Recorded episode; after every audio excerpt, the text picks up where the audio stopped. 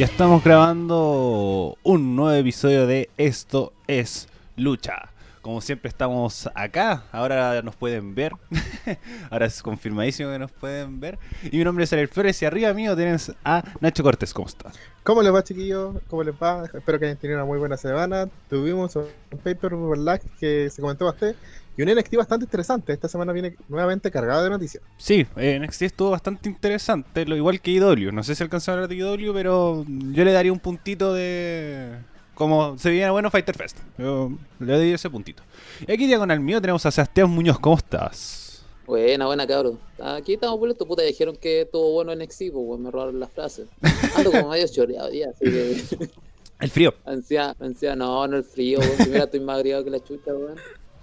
Me puse, me puse gorro, que malo que me voy a por el pelo, los buenos.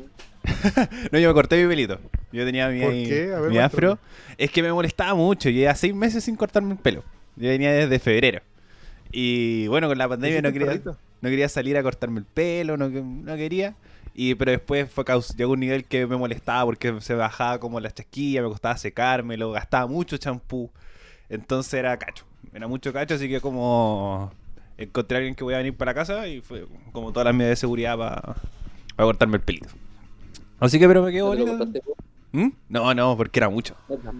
Porque si me hubiera cortado yo, hubiera hecho como Marshall de Joder Major Mother, así, ¡ya! Al cero nomás. Buena referencia, buena referencia. Te respeto mucho. ya. Comencemos con eh, lo- lo que nos convoca, el tema de la lucha libre. Tenemos que este fin de semana fue Backlash. Backlash 2020 que se realizó en el Performance Center con gente eh, de NXT y eh, luchadores del Performance Center. Y que además eh, estaba promocionado que iba a tener la mejor lucha, eh, la mejor lucha de la historia del wrestling, que era Edge contra Randy Orton. Pero vamos paso por paso, chiquillos, les pregunto a términos generales, como siempre. ¿Les gustó Backlash? Por ejemplo, a ti Nacho. ¿Te gustó? Sí, no, más o menos. Mira, yo lo vi en, diferido. eh, traté de no spoilearme los resultados. Y la verdad es que eh, encontré que hubieron peleas que, estuvieron de más en la cartelera. Y, la, una pelea que en verdad puedo haber considerado que fue la del kickoff, pudo haber entrado perfecto. El evento hubiera sido para mí bueno. Para mí el evento literalmente solamente fue la gran pelea de, de de todos los tiempos. Y, y hasta ahí nomás, como que me faltó en varios combates. Eso. Mira, yo ta- les dije la última vez que yo miré este mm, pay-per-view sin ninguna expectativa. Me sorprendió que el kickoff haya sido por el campeonato de los Estados Unidos. Como que ya se nota mucho que cambiaron a Paul Heyman y todos los buenos que subió ahora Muriel. Eh, no, no hubo cosas tan importantes como que mm, la pelea de Lashley con McIntyre, la de Edge y Randy Orton y la de la de los mm, Street Profile. Fue lo único que me llamó la atención acá. Eh, yo miré de una forma más positiva este pay-per-view. Como solamente hay un punto bajísimo, que ahí lo vamos a comentar y yo siento que todos vamos a estar de acuerdo. Unos puntos más o menos y otros puntos extremadamente buenos. Para mí este pay-per-view tuvo de todo. Cosas muy muy buenas, cosas extremadamente malas y unos puntos más o menos. Pero que son más o menos que no me molestan. Son más para mí para positivos que para negativos. Pero vamos inmediatamente con el, como hemos comentado, el kickoff, que fue Andrade Cien Almas eh, enfrentándose a Apolo Cruz por el campeonato de los Estados Unidos. Primero, es un muy buen combate. Me, me sorprendió que estuviera en el kickoff. Eh, sobre todo que en un inicio, el los Street Profits contra los Viking Raiders por el campeonato de pareja de Raw eh, fue vendido como el mismo día del pay-per-view. Entonces decía, Claro. ese va a ser una lucha normalita, como para rellenar. Y no creí que iba a haber lucha del kickoff. Y si iba a ser, iba a ser como Liv Morgan y Natalia contra otras minas más o algo así. Como luchas con cero relevancia. Pero pusieron esta y como me sorprendió que estuviera en el kickoff, eh, pasó lo que tenía que pasar, que era Apolo reteniendo el campeonato.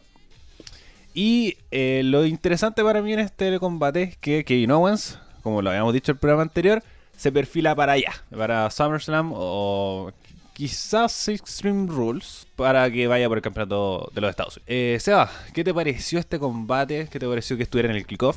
el reinado de Apolo. Bueno, como te dije, me sorprendió que haya sido en el kickoff. El reinado de Apolo hasta ahora no ha sido tan malo como yo esperaba que iba a ser. Ha, ha estado decente. Eh, me gustó mucho lo que va a ser el lunes, pero cuando llegamos el lunes lo digo. Pero no, estuvo, estuvo entretenido, puta. Andrade 100 alma, o sea, Andrade y eh, Apolo se dieron. Fue una pelea entretenida, fue buena. Eh, Garza también estuvo metido por ahí. Kevin Owens haciendo su papel de comentarista, yo encuentro que fue un 7. Eh, yo no esperaba nada y quedé satisfecho. Nacho.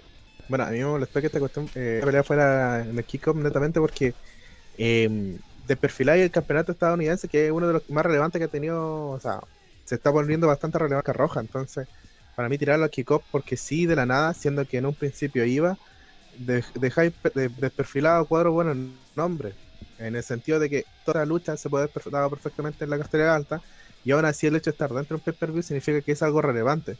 Nosotros por lo largo de la historia de los kickoffs sabemos que son combates no relevantes o con relleno, como se conoce.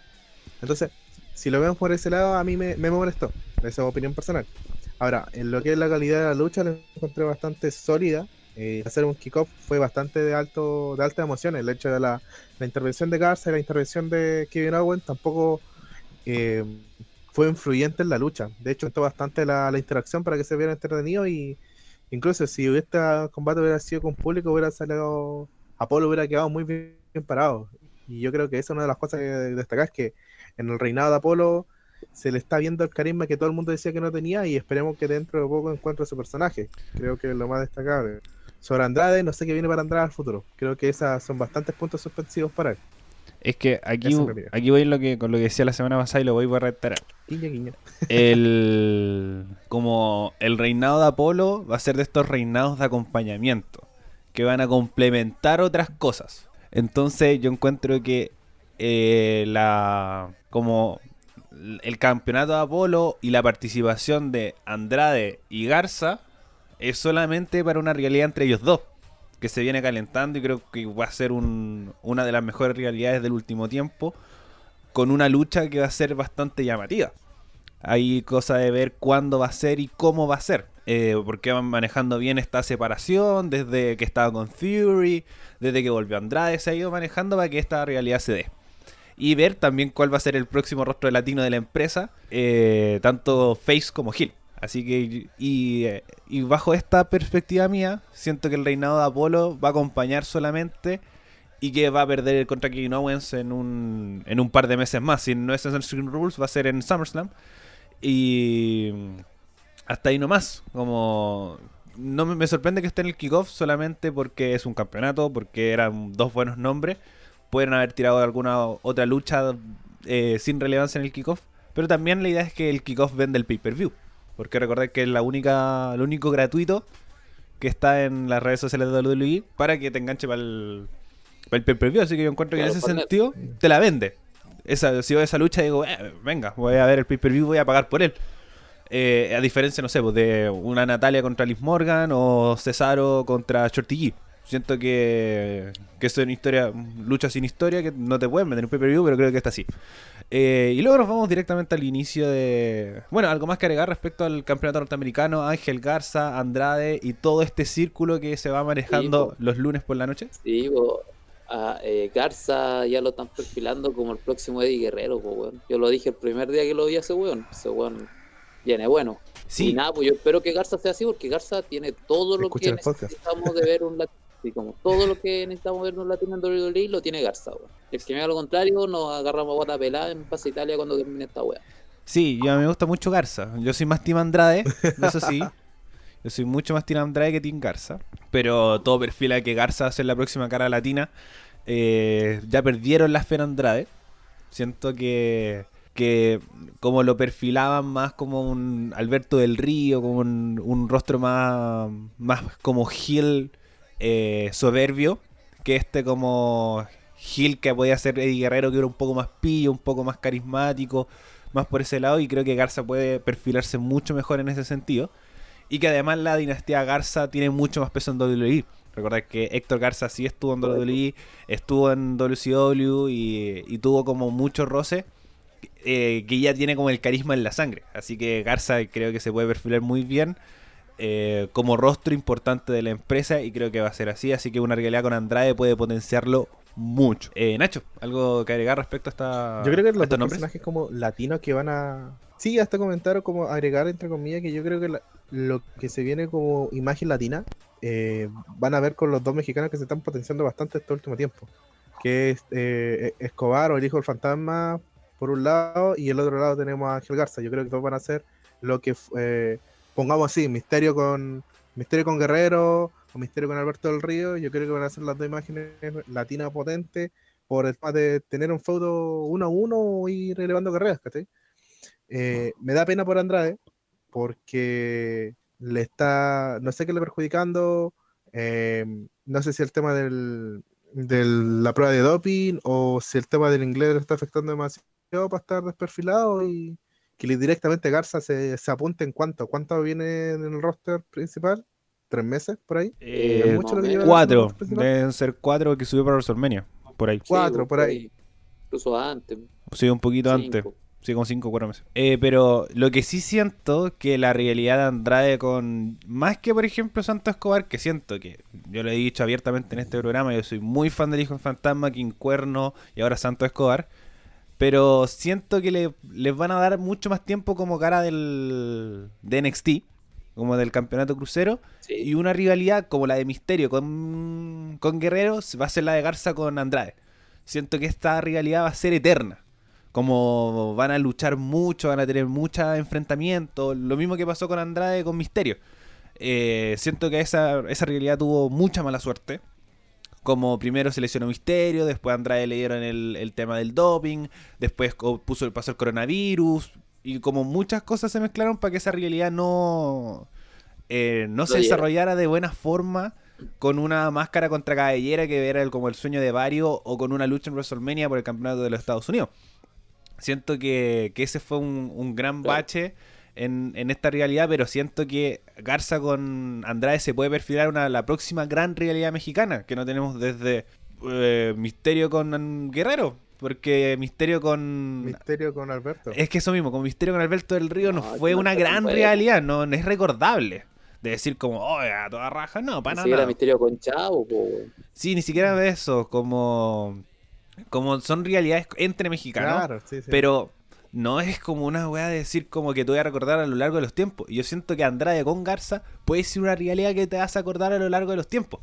Y eh, solamente tienen que manejarlo bien, son dos luchadores muy talentosos, muy carismáticos. Eh, Garza puede funcionar bien como face, Andrade bien como heel y se puede desarrollar esta realidad muy bien. Aprovechar el factor Selena Vega, sobre todo con Andrade. Con, eh, yo soy muy defensor de Selena Vega en este programa porque le puede aportar mucho a Andrade con el tema de la falta del inglés, más que a Garza. Claro, Entonces, siento que claro, por supuesto. se puede ah, dar este esta rivalidad con, con Celina, que además Celina ya tiene roces con Garza, entonces va por más por el lado de Andrade, así que se va manejando súper bien esta rivalidad y me mantiene muy emocionado, muy, muy emocionado. Bueno, pero hay, hay alguien, eso sí, que no, no nombraron, que puede ser la próxima estrella latina, entre comillas, eh, que es el hijo de Rey Misterio, o Dominic. Oh. Ese weón puede perfilarse como algo grande si es que lo hacen bien. uf, eh, Mm, es que primero, pero no es como mexicano mexicano. no, más, allá de eso, Por porque eso entre comillas. sí, porque eh, Misterio No tampoco es mexicano. así. Eh, Misterio tampoco es mexicano, eh, eh, Guerrero tampoco Claro. es mexicano. Eh, en teoría los mexicanos mexicanos son eh, Alberto del Río, Andrade y Garza. Porque eh, Eddie Guerrero es de, de California, lo mismo que Misterio. Entonces, como el tema es el de las raíces mexicanas, que se puede funcionar súper bien. Pero siento que Dominic puede serlo en 10 años más. Le falta mucho, mucho, mucho, mucho, mucho. Está recién entrando al, al mundo del- de la lucha libre. Eh, como uno de los deseos de Misterio, por lo menos que leí hace algún tiempo, es retirarse con su hijo en el cuadrilátero. Es como su deseo Claro. máximo y creo que la empresa se lo quiere cumplir. Y todo va perfilando para allá. Pero que puede ser una cara mexicana, sí, puede serlo, pero en 10 años más. 10, 5. No, pero una cara actual, creo que todo perfila va Garza con Andrade, que van a luchar también. Eh, todo ese tiempo hasta darle el relevo a Dominic, que, que puede hacer también este camino largo como entrar a la empresa, estar un tiempo, irse, generar su nombre en la Independiente, o más que la Independiente en el Consejo, en la AAA, para después volver a WWE como un gran nombre. Yo no, no lo veo mal. Claro. Generalmente la- el- es muy conocido que las familias mexicanas, en el tema de la lucha libre, se marca mucho, se nota. De decir, eh, la dinastía, por ejemplo, de, de Misterio puede hacerlo y le puede dar su máscara a mi Rey Misterio a Dominic y ser como el hijo del Rey Misterio. Eh, lo mismo con Garza, el hijo del fantasma, para qué decir, la dinastía de los, de los villanos en México, y etcétera, etcétera. Pero que puede ser una cara mexicana perfectamente, pero en harto tiempo más, en mucho tiempo más. Claro, igual está hablando a futuro. Sí, Así por supuesto. Cuando ya tengamos sus 80 años y digamos, ¿cuánto acordáis de Dominic? De Dominic. Algo bueno, Podría hacerlo. Se, se mató allá. Puede ser. Pero bueno, ahora vámonos directamente con la cartelera principal de Backlash, que comenzó con una triple amenaza por los campeonatos de parejas femeninos entre Sacha Banks y Bailey, que retuvieron sus campeonatos ante Alexa Bliss y Nikki Cross y las Iconics. Sebas, comentarios de esta lucha. Bueno, eh, ¿qué decir? Pues yo esperaba que se cambiaran los campeonatos, porque ya Bailey con Sacha como que lo tienen porque sí. Eh, yo pensé que iba a ganar eh, la Iconics. eh, fue una pelea corta, pero no fue fome en lo que concierne. Se dieron bien los papeles. Eso es lo que yo vi, pues. Capaz que vi otra wea. Duró No sé ustedes. nueve minutos. Duró 8 minutos, 9 minutos. Poquísimo, no duró nada. así. Eh, a mí me gustó, me gustó harto.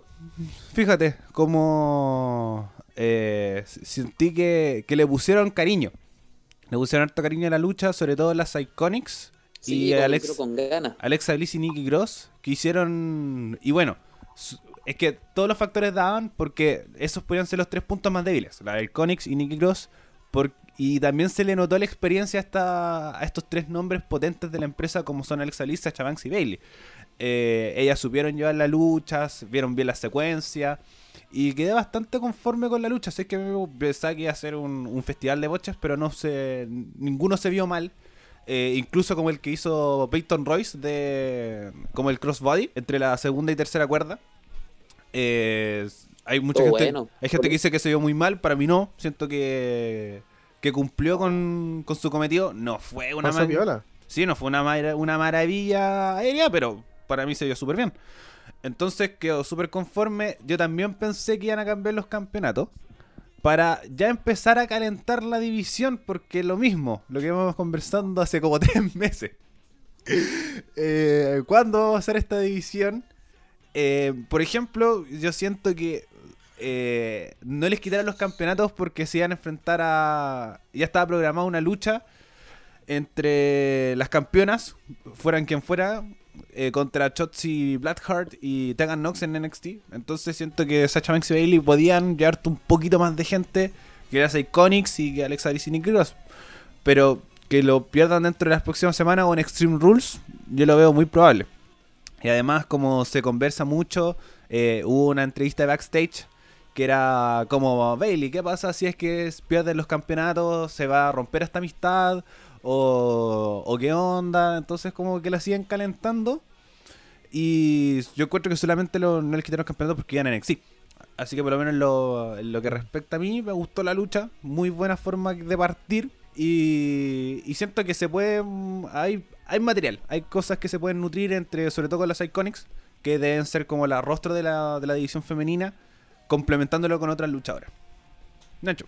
Mi en mi casa me pasa algo como comparándolo con, lo, con el opener de Takeover, con el- este opener, para mí me quedó el debe, netamente porque comparando la cantidad de luchadoras, por- decir así, o por el sujeto, vi muchas más cosas en, en Takeover que en esta. Ahora, no significa que esta haya sido baja o más, es como percepción de uno. Sobre la lucha encontré que cumplió lo que tenía que cumplir. Eh, eh, los tiempos fueron. Yo le daba cinco minutitos más para ver qué más nos podían entregar, porque creo que terminó en su. A lo que voy es que terminó en, encuentro en, una en una alta línea y el tema de el pin que se comió Alexa como que fue muy. a mí me gustó. A mí que no me gustan cómo termina la lucha, me gustó ese es un poco más ingenioso. Hay mucha gente que criticó como no, es que tenías que sacarla más que hacerle el, eh, el paquetito, yo encuentro que no. Yo encuentro que este que salió bien rápido, conciso y lo ató bastante bien para que se viera creíble. No me gusta Bailey Sacha como campeona, netamente porque dejen de ponernos a los Horsewoman eh, con un campeonato con todos los títulos. Pero es, es una cosa mía. Yo encuentro que la lucha en sí cumplió, pero no fue mejor que la que el opener de Takeover. Primero, eh, para mí los del roster principal con los takeovers son incomparables porque los takeovers están a otro nivel, siempre. Eh, de lo que, sea de lo que sea, sea un, un, un buen opener o mal opener, siento que los takeovers han, se han ganado un prestigio tal que, que no se puede comparar con un tema del roster principal, así que lo mismo, por lo menos yo siempre doy mi opinión y digo por niveles. No puedo comparar, por ejemplo, un takeover con un eh, con un pay-per-view del elenco principal, porque lo sabemos que eh, siempre van a haber más falencias que los takeover, porque los takeover generalmente las cinco luchas son buenas y son espectaculares. Así que por lo menos a mí me gustó esta lucha, la disfruté. Y respecto al pin también a mí me gustó. Porque ahí se notó como una confianza de Alexa porque decía, ya está, está, estoy lista. Más que como que tuvieran sacado, porque igual le está ahí como recuperada y todo. Así que me gustó también el pin. Y eso, por lo menos por, por mi lado, algo más que agregar de este opener por los campeonatos Eh, femeninos. Eh, con respecto a eso, yo igual pues, pienso lo mismo, que comparar Takeover con un pay-per-view de WWE es como necesario. Bueno, yo siempre soy, he estado opuesta a muchas comparaciones porque encuentro que son dos cosas muy diferentes. Ahora, eh, que la... Que yo la- lo dije en punto de percepción, quiero dejar claro eso. Antes de que yo lo voy a un tema de percepción y cómo lo siento. Más que nada que hay que dejar claro eso. No es como que tomen la misma vara de medir. Bueno, eh, ahora que las cuatro jinetes hayan sido, mm, eh, tengan los campeonatos, puta, que no tenéis tanto, tanto peso, es como siempre la bajo la manga los cuatro jinetes. Es siempre que la, la van a tirar en porque los otros nombres son Asuka, que ya tiene el campeonato, ¿qué más? Es que la- el problema, lo que yo siempre comento, es que tú tampoco los formas. Porque lo sigues concentrando en las cuatro jinetes. Eh, Claro. Como esa es la idea. Tú pero es que te- como el, el as bajo la manga Sí. que tiene WWE, pues, weón. Sí, tú tienes que... Porque, puta, lo- ya lo, lo intentaron, pues lo intentaron con Alexa Bliss y Nikki Cross, con la icónica, con las japonesas también lo están intentando. Y ahora como que le regalaron de nuevo el campeonato, es como, bueno, necesitamos un campeón de transición, ya la jineta. Es que yo siento que eh, primero los campeonatos no eran necesarios como para, para un, cam- No, yo pienso lo mismo. un campeonato de transición. Eh, pero eso, tú tienes que formar también a tu estrella. Yo creo que es el gran problema que tiene WWE. Y hay veces que funciona súper bien, hay veces que funciona súper mal. Por ejemplo, el depender de los mismos de siempre de las leyendas. Que yo encuentro que lo vamos a conversar llegando al final. Eh, pero Exacto. siento que, que si tú no formáis eh, o, lo, o mantienes tus ideas, siento que todo también se irá al carajo rápido. Por ejemplo, en un momento se, se vio la tensión entre las Iconics y separarlas puede ser el peor error de WWE en mucho rato de la Horrible. división femenina. Como... Nunca le Sí, funciona no cuando se varan, cuando se varan nunca le funciona. Entonces, eh, es lo mismo con el Riot Squad. Siento que puede, podía funcionar súper bien en la edición femenina en pareja y la separaron. Eh, Mandy Rose con Sonia Deville podían funcionar muy bien en la división en pareja, la separaron. Entonces, como la poca constancia Bueno, que tiene. ahí, ahí le salió bien. Sí, Ahí le salió bien, como digamos. puede- Fue buena historia. Uf, se formó una historia distinta. Eh, pero siento que puede haber funcionado, por lo Pero no menos. lo potenciaste cuando eran pareja, po. Eso, como luchísticamente pudiste Sí. verla. Por ejemplo, ahí hubiera sido muy bien que le hubieran dado los campeonatos. Porque generáis una división con eh, dos como campeonas, ¿cachai? Y que se genera como que pierden el campeonato y se dividen y hay una wea así. Siento que puede haber funcionado bien también. Eh, pero lo mismo y también con lo- los rostros main event. Por ejemplo, Shayna Baszler, ah, se está comentando mucho que WWE ya perdió la confianza en Shayna Baszler. Cuando pues, bien podía ser un rostro súper potente en la empresa que, que podía darle pelea a las cuatro jinetes. Estuvo a punto de ganar el, el Royal Rumble. Entonces, eh, sí, es- eh, no sé qué, el- qué habrá pasado con ella en la programación. Pero tiene que volver y tiene que volver fuerte. Porque creo que puede ser una buena rival de Asuka eh, un poco más adelante. No lo veo con, con malo ojo. una lucha entre China Baszler y Asuka. Bueno, primero, cualquier lucha con China Baszler la voy a ver con malos ojos, pero puede ser llamativa para alguien más. vale destacar. Así que... Eh, weón. Pero te genera más sentimiento. Sí, algo. encuentro que el, el nombre de China genera muchas más repercusiones que los otros nombres. Sí, Entonces obviamente. tirado igual, Este, este pasado que como tuvo. que te, que te hace muchas preguntas. Entonces, por lo menos en lo, en lo personal, yo creo que WWE tiene que empezar a formar una edición femenina mucho más potente para, para darle también eh, un poco de respiro a las cuatro jinetes. Eh, ya, ya vieron que Asuka funcionó porque es una muy buena luchadora, tiene carisma Sí, y, y creo que tiene un reinado mucho que da, puede dar mucho más. Alexa Bliss creo que es un rostro que puede que funcione mejor como eh, individual que como en tag team. En solitario. Eh, Nia Jax, claro, anda más lesionado. eh, Alexa. Al- Alexa siempre se termina lesionando. Ah, sí, como en su, eh, en- su momento, en sus mejores momentos, eh, tuvo bastantes problemas. eh, sobre todo con, con Ronda Rousey no se lo, no tuvo una química que se pudieran entender y te- se terminaba lesionando. Generalmente contusiones. Pero creo que puede ser un buen rostro individual, pueden funcionar bastante bien.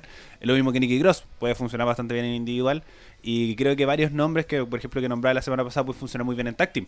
Natalia creo que podría formar un muy buen tag team con...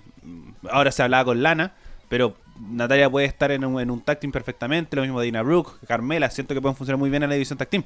Pero creo que se está concentrando mucho en estas tres parejas y hay que darle un poco más de respiro al, al tema de las cuatro jinetes para formar nuevas estrellas. Y creo que también se vio ahora con Becky Lynch. Por ejemplo, De se- hecho, yo tenía ilusión como que lo tiraran para NXT. sí. Eh, No, dale, termina la idea. ah, por eso, como ahora con la. con la. eh, como el embarazo de Becky Lynch, tenemos que se le fue una de las cuatro jinetes, igual se cayó como un piso. Una, u- algo que sostenía Sí, un poco po. la edición femenina de Raw. Y vemos que al irse Becky, se le cayó eh, dos de las cuatro patas de la mesa. Entonces, creo que, que esta falta de figuras femeninas puede costarle en el caso de, por ejemplo, se lesione Asuka, se Shayna Baszler o cosas así. Eh, bueno, ahora se lesionó Kairi Sane y creo que también se cae, se- algo se La cayó, lesionaron. algo se cayó. No sé si yo siento que fue una mezcla de las dos, no, no le echaría tanta culpa No, a Nia Jax. Nia Jax es, es tonto. Digamos que es un ah, es accidente que bruta. pasa en trabajo. Accidente laboral. Sí, yo, Yo encuentro que Nia Jax es bruta. pa- Sí, por ejemplo, con- el- el cornete que con le persona más, más chiquitita. Sí, no, eh, con, por ejemplo, el cornete que le ponga a Becky, ¿cachai? Eh, fue, un, fue un error. lo, Bruta, mismo, po. lo mismo con eh, Alexa Bliss también. Hubo, tuvo bastantes problemas, pero por lo menos la lesión con Kylie Sane, no siento que haya sido. Siento que fue desmedido, pero tampoco fue 100% culpa, sino también un, un accidente.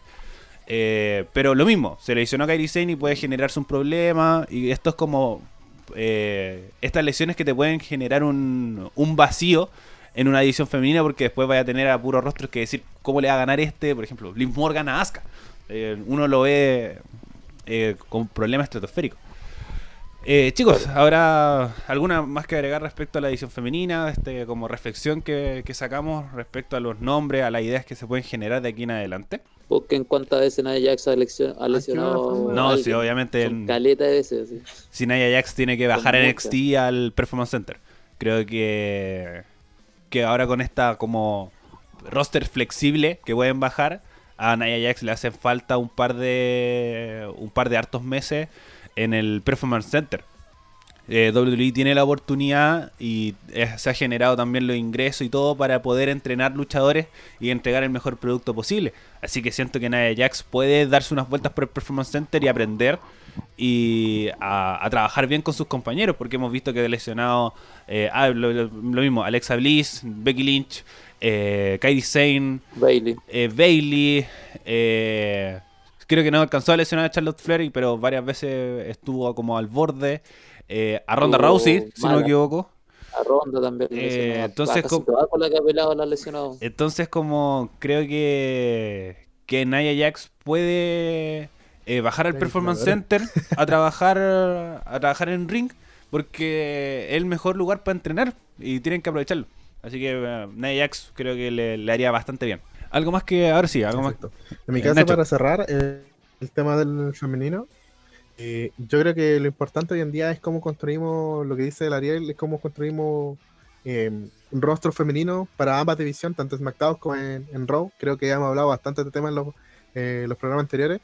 Y generando historias. A mí me gusta el tema de Lana con Natalia, quizás se puede dar algo bien.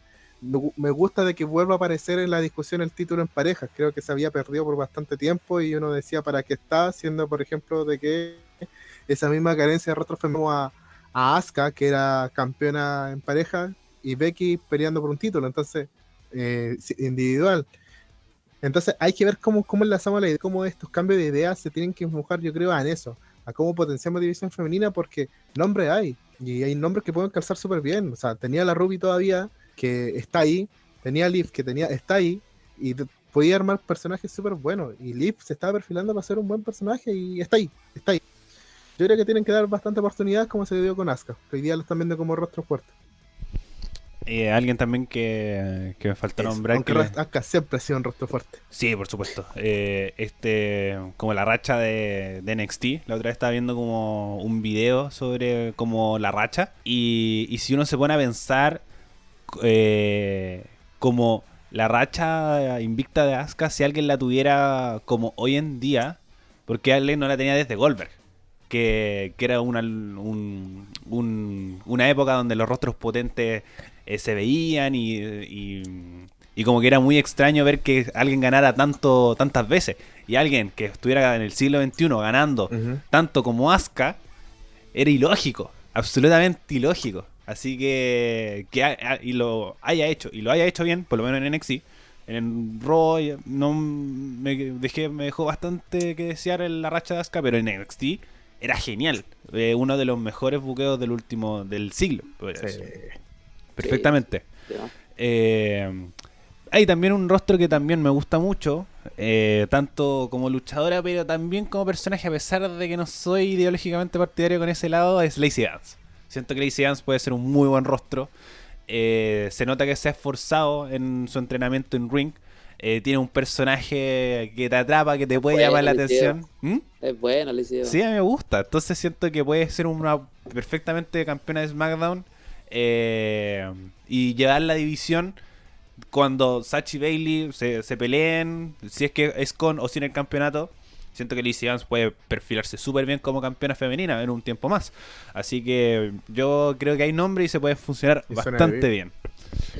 Sonia Deville nunca he sido muy ah, partidario de ella, pero sí, también puede funcionar súper bien. Puede funcionar muy bien. Y si, hay- si roster tienen, pero lo siguen considerando las cuatro jinetes y tienen que darle credibilidad a su ros- al resto del roster femenino. Eh, un ejemplo de Claro. esto fue la de um, la cámara de eliminación, que Shayna Baszler enterró a la división entera. Eh, no sé si enterrar, Eh, pero, pero pasó por encima y ahora Shayna no está. Así que Es una chala. es muy extraña esa situación. Pero bueno, vamos con el siguiente combate de la, de la noche que es Jeff Hardy contra Sheamus. Eh, sea, parto contigo. ¿Qué opinas de este combate ya estilo muy 2009? Por allá. Eso mismo te iba a decir, combate el 2009, pero estuvo, no estuvo malo. ¿Qué quieres que te diga? Los dos buenos tienen sobre 40 años, hicieron bien la vega. Yo pensé que a ganar Hardy ganó Sheamus. Eso fue lo, lo que más me sorprendió. Pero nada, yo encuentro que estuvo buena, porque siempre es bueno ver a, a esos dos buenos pelear. Ah, bueno, yo siempre he sido partidario de Sheamus como luchador. Siempre me ha gustado. Y Hardy es Hardy. Eh, Nacho. Fue una muy buena rivalidad que tiene que seguir acá para ver quién nos da en el Extreme Room. Yo creo que la pelea para calentar motores para lo que se viene en el Extreme Room entre ellos dos. La rivalidad se construyó demasiado bien, encuentro. Me hizo interesante y la pelea me faltó un poco. Yo la, la tiro como regular, regular que tiraba para buena. Pero la encontré, encontré que tienen química estos dos para hacer más cosas. A- aún estando lento. Eh, yo coincido con el Nacho. eh, fue una lucha regular tirando a buena. Pero solamente porque se le notaron los años. Siento que Jeff Hardy se le notaron los años, hacía cagar. Eh, a Hardy se le notaba muy. Está cagado. Sí, se le notó. mucho, mucho copete, mucha droga, eh, se le notó el cansancio, se le notaba que estaba fuera de training. Sheamus, un ídolo. eh, como yo veía como a, a Hardy ganando, pero qué bueno que ganó Sheamus porque es un rostro que se puede potenciar mucho mejor que Jeff Hardy. A pesar de, de ya tener su año, de tener su carrera ya bien armada, eh, siento que Sheamus puede seguir dando mucho más, mucho más que Jeff Hardy, por lo menos solamente viendo esta lucha, que era una lucha que se le exigió bastante. Eh, a ver, aquí tengo el tiempo. Fueron 16 minutos 50, creo que se les dio mucho más tiempo de lo que debían. Eh, puede haber sido mucho más corta. Pero sin embargo, aquí se le notó el talento natural a los dos y los años también. Sin embargo, fue una lucha entretenida, fue se- a- en ciertos momentos fue muy lenta, pero en los momentos de clímax, en los momentos importantes, y también cómo vendían los movimientos, siento que me gustó mucho. Así que es una lucha regular, tirando para buena, pero que bueno que ganó Sheamus porque él puede funcionar mucho mejor que Jeff Hardy. Jeff Hardy eh, le faltan una horita en el gimnasio haciendo cardio. Eh, porque se le notó el cansancio, se le notó el, el tiempo y también el tiempo fuera del ring. Entonces, eh, Jeff Hardy es un luchador que me gusta mucho, que es uno de los ídolos de la infancia, a pesar de que no es muy referente de la infancia que digamos, pero No. que es un buen luchador, puede funcionar súper bien y la gente lo quiere. Y antes de su retiro podría, si es que se esfuerza, podría tener un reinado mundial perfectamente. Eso mismo quería tocar, weón. ¿Que ¿Usted cree que Hardy va a tener un próximo reinado mundial? ¿Así? Eh. Veo más posible a Sheamus que a No Hardy. creo mundial. Por supuesto. Yo a, ambos los veo peleando por un título mundial en algún momento y no lo vería mal. No es como eh, oh, un vejestorio, ¿cachai? Que está luchando o ya pasó su momento, para nada. Goldberg. Eh, Goldberg, por ejemplo. Goldberg es un ejemplo clarísimo de eso. Eh, entonces, entonces siento que eh, los dos han aparecido en SmackDown, se la han jugado. Eh, a Jeff Hardy, lo- si es se esfuerza, siento que podía estar para el WrestleMania del otro año, perfectamente. Eh, pero si es que se mantiene este ritmo, como lo vi en la lucha de Backlash, no. Siento que es que hay que Midcard para potenciar nuevos rostros con realidad entretenida, eh, sobre todo a, a- a los nuevos villanos que pueden surgir. Y en cambio, Sheamus lo veo dentro del corto plazo. Eh, incluso vería que en la próxima realidad por el Intercontinental. Una, una lucha entre Sheamus y AJ Styles, yo la veo, pero espectacular. Buenísimo. Sobre todo cómo está Sheamus ahora y cómo está AJ Styles. Entonces vemos que son rostros que eh, sí es que es verdad tienen sus años, pero siguen funcionando bien. eh, tienen ya la experiencia marcada. Eso lo estaba leyendo el otro día. Que por ejemplo los principales rostros de SmackDown tienen sobre 40 años. Daniel Bryan, AJ Styles, Sheamus, eh, Braun Strowman está por llegar. Morrison. eh, Morrison, el Morrison. Miz. Entonces tenemos rostros bastante viejos, pero no se les nota. Así que estoy bastante Ojalá llegar a contento. los 40 Sí, llegar a los Morrison. 40 como esos jugadores. Eh, Morrison tiene como 20 para siempre, weón. Es como el Peter Pan de la weá. Sí, igual la cagó. Yo, yo quedé mal cuando supe que tenía más de 40 y yo dije, ¿qué? Es impresionante. Entonces, Oye, yo tengo, yo tengo Pero- 25, estoy más cagado que Morrison. Sin duda. weá. Eh, además Morrison eh, vuela como si tuviera 20, es verdad. El- este Peter Pan es un muy buen apodo, Seba, que te sacaste. Pero eso, siento que No. sí puede haber un, un reinado mundial de Hardy y de Sheamus, pero Hardy se tiene que poner las pilas. Siento que, que se le nota la edad y no es la idea, no es la idea. Claro. Eh, Nacho, como tú ves a, a Sheamus y a Hardy con un próximo reinado mundial, Yo veo a Sheamus con un próximo reinado mundial, pero a Jeff yo lo veo como un contendiente nomás. ¿Por qué? Porque lo que yo sí puedo destacar de Jeff, eh, si no es eh, dentro del ring, es fuera del ring. En lo que es el tema de las promos, el tema de generar antes, generar expectativa de una lucha. Esta una lucha, muchos decían que era, era la, la versión de SmackDown de la de Edge con Orton, por cómo se fue construyendo semana a semana. Yo creo que hay que comentar el segmento donde le tira el. Le tira Eh, el. la orina. eh, Al meado. el me da la cara, lo encontré in- innovador, lo encontré buenísimo y creo que, que Jeff te da eso, te da esa, eso, esos quiebres que, que ningún luchador le sale natural. Como acordándome de la rivalidad de 2009 de Jeff o la rivalidad que tenían Impact con el personaje de Wilo. eh, creo que Jeff como, como persona que guíe la rivalidad de promo en cosas, te sirve. Entonces yo lo veo como más como contendiente por el título mundial que como campeón del título mundial. Es que Y no como uno de los uno uno, sino un tercero. Entonces, es, es- es como esa es como esa es mi percepción con Jeff. Pero a Chayman yo lo veo preparado con el fí- físico, con, con el micro, con, con cómo se puede desenvolver bien. No lo veo como ese Chemu que, que fue el último campeonato mundial que él tuvo, no los veo con así, veo mucho más fuerte, con, con mucha más cancha. Y eso es bastante, eh, le, incluso diría, le hizo muy bien estar el tiempo fuera y el tiempo con Cesaro, fuera de por el título máximo porque agarró más maña. Y, y eso, y eso, esa es como mi opinión general de ambos. Sí, yo coincido harto. Eh, y destacar, por ejemplo, de Jeff Hardy, lo que decías tú, el tema de los micrófonos, de la promo, porque para mí uno de los luchadores que tiene más corazón en el tema de la lucha libre es Jeff Hardy. Eh, el loco se le nota que pone pasión, que pone ímpetu, que, que como que se la juega en cada promo, eh, en cada actuación, pero lo mismo, le falla el físico, como puede ser un, un atleta que puede tener toda la pasión del mundo, pero si el físico no te acompaña, no vas a realizar una buena labor. Entonces, eh, siento que Hardy puede ponerse a punto y puede tener un reinado mundial y retirarse en lo más alto. Así que le tengo fe a Jeff Hardy. Y Sheamus, para qué decir lo mismo del, Nacho, como él no ha dejado de estar en, en rostros, en partes estelares o en buenos puestos. Como eh, Divar para mí ha sido uno de los mejores tag team del, último tiempo y el más desaprovechado al mismo tiempo que perdieron contra un pendejo de, de años. Así que Siento que, eso fue un, golpe súper feo para pa Divar, que son los, uno de los dos mejores luchadores de, de SmackDown en este momento y, también. Yo espero que una realidad entre Sheamus y Cesaro se dentro del poco tiempo, porque son dos muy buenos luchadores. Bueno, nos vamos con el siguiente combate, que es Asuka defendiendo su campeonato contra Naya. Uf, eh, Nacho, vamos contigo. Muy bien, porque no quería por ti. No me gustó. No me gustó la lucha y le encontré eh, muy David Goliath en el tema de ver a Nia como la monster. Eh, me pasa todo lo contrario que me pasó con Tamina con Bailey, que era como, oh, qué bien porque Tamina me sorprendió. Acá no, acá Nia Jax sentí de que los movimientos eran muy flojos muchas veces, que Asuka tenía que hacer mi ritmo y la forma que terminó la encontré muy, no sé, era como ¿por qué una cuenta de 10 y no un knockout para... No, me fue muy boxeo. Eh, una cuenta de 3. Me hubiera preferido, no sé, incluso que haga ganar con, no sé, una trampilla o algo por el estilo, un poco más de picardía.